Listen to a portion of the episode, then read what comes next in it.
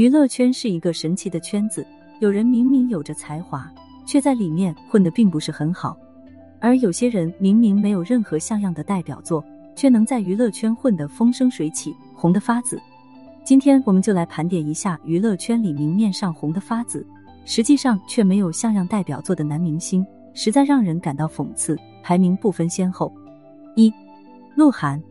鹿晗，一九九零年出生于北京市海淀区。以韩国男子组合 EXO 的身份正式在娱乐圈出道，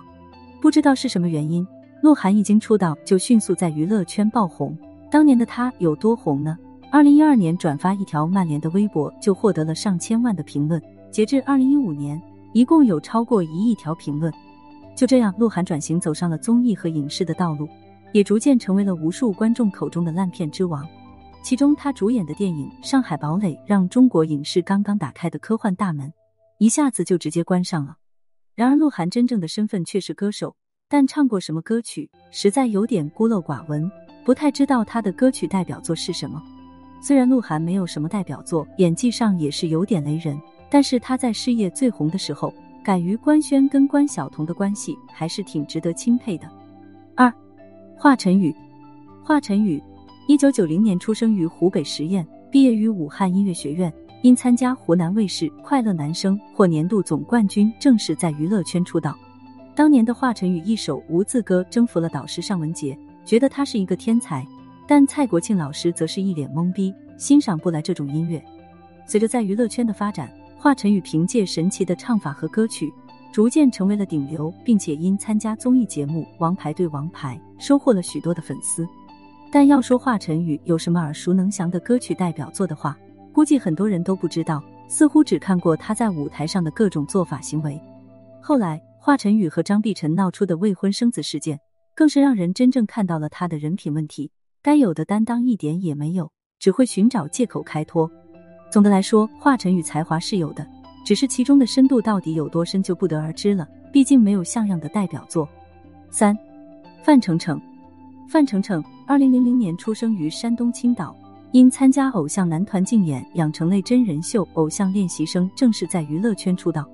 对于范丞丞，估计很多人不认识，但他有着一个好姐姐范冰冰。那时还没被封杀的范冰冰，为弟弟范丞丞做了很多铺垫，为他积累了很多的人脉和资源。就这样，范丞丞短短几年，从一个没什么名气的小歌手，一下子直接被捧成了圈内的一线明星，影视剧和综艺节目接到手软。但要说范丞丞有什么代表作、写过什么歌、唱过什么歌的话，估计没有多少人知道。就像金星曾对他所说吐槽的那样，他到底唱过什么歌，我实在找不出来。虽然范丞丞没什么拿得出手的作品，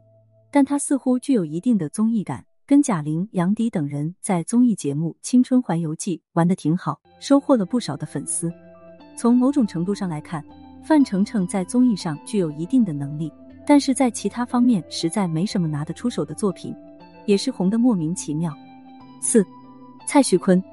蔡徐坤，一九九八年出生于浙江温州，因参加竞演类综艺节目《偶像练习生》，正式在娱乐圈出道。二零一九年，在华语金曲音乐盛典上，蔡徐坤靠着一首英文歌《喂喂喂》打败了周杰伦、汪峰、张杰等实力派歌手，可谓是一战成名。实在不知道当年的举办人是怎么顶住压力，把这个奖项颁给蔡徐坤的。第一次让无数网友觉得中国音乐这么丢人。随着在娱乐圈的发展，蔡徐坤居然火了，有一些粉丝支持他，背后的资本也给了他无数的曝光机会。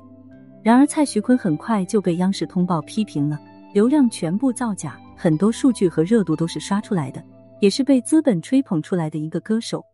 硬要说作品的话，蔡徐坤估计就是一首《基你太美》封神，这里的神指的是暗黑之神的那种，像是小丑一样，给无数网友提供了一些笑料。对于蔡徐坤的红，我实在想不通，只能说资本实在太厉害了，居然让一个没什么拿得出手的人成为家喻户晓的明星。纵观上面所提到的男明星，似乎并不是他们本身有多少才华，才能在如今的娱乐圈混得风生水起，而是背后的资本发了很大的力。说实话，娱乐圈有时候真的太讽刺了。有才华的人不一定能红，但资本肯捧的人，基本上都能具有一定的名气。所以说，娱乐圈一些不好的风气该整顿，一定要整顿，不然只会越来越混乱不堪。